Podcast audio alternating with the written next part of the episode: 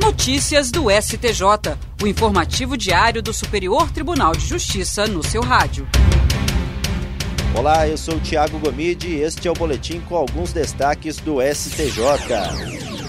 A primeira sessão do Superior Tribunal de Justiça reafirmou que o militar temporário não estável, considerado incapaz apenas para o serviço militar, só terá direito à reforma de ofício se comprovar o nexo de causalidade entre a moléstia sofrida e a prestação das atividades militares.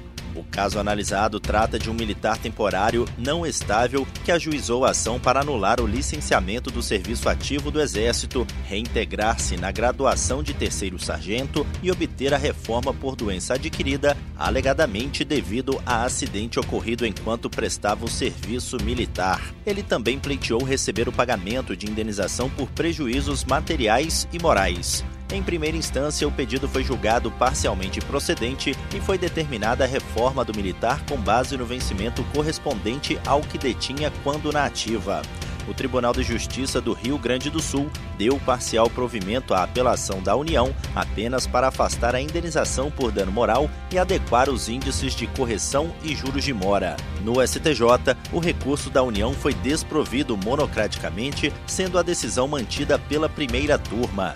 Nos embargos de divergência, o ente público alegou que o acórdão da primeira turma diverge do entendimento adotado pela segunda turma do STJ.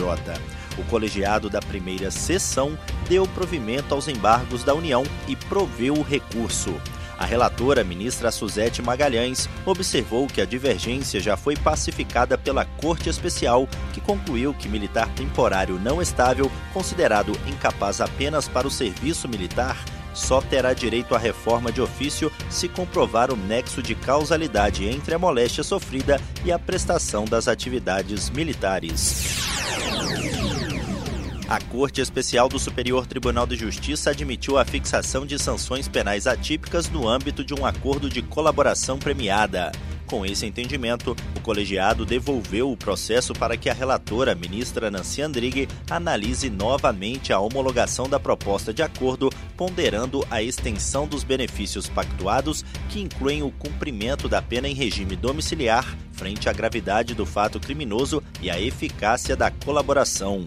Inicialmente, a homologação foi negada pela ministra. No agravo regimental analisado pela Corte Especial do STJ, o ministro Og Fernandes, cujo voto prevaleceu no julgamento, afirmou que o tema é polêmico e que nesse debate a autonomia da vontade das partes, no caso o colaborador e o Ministério Público, adquire especial relevo.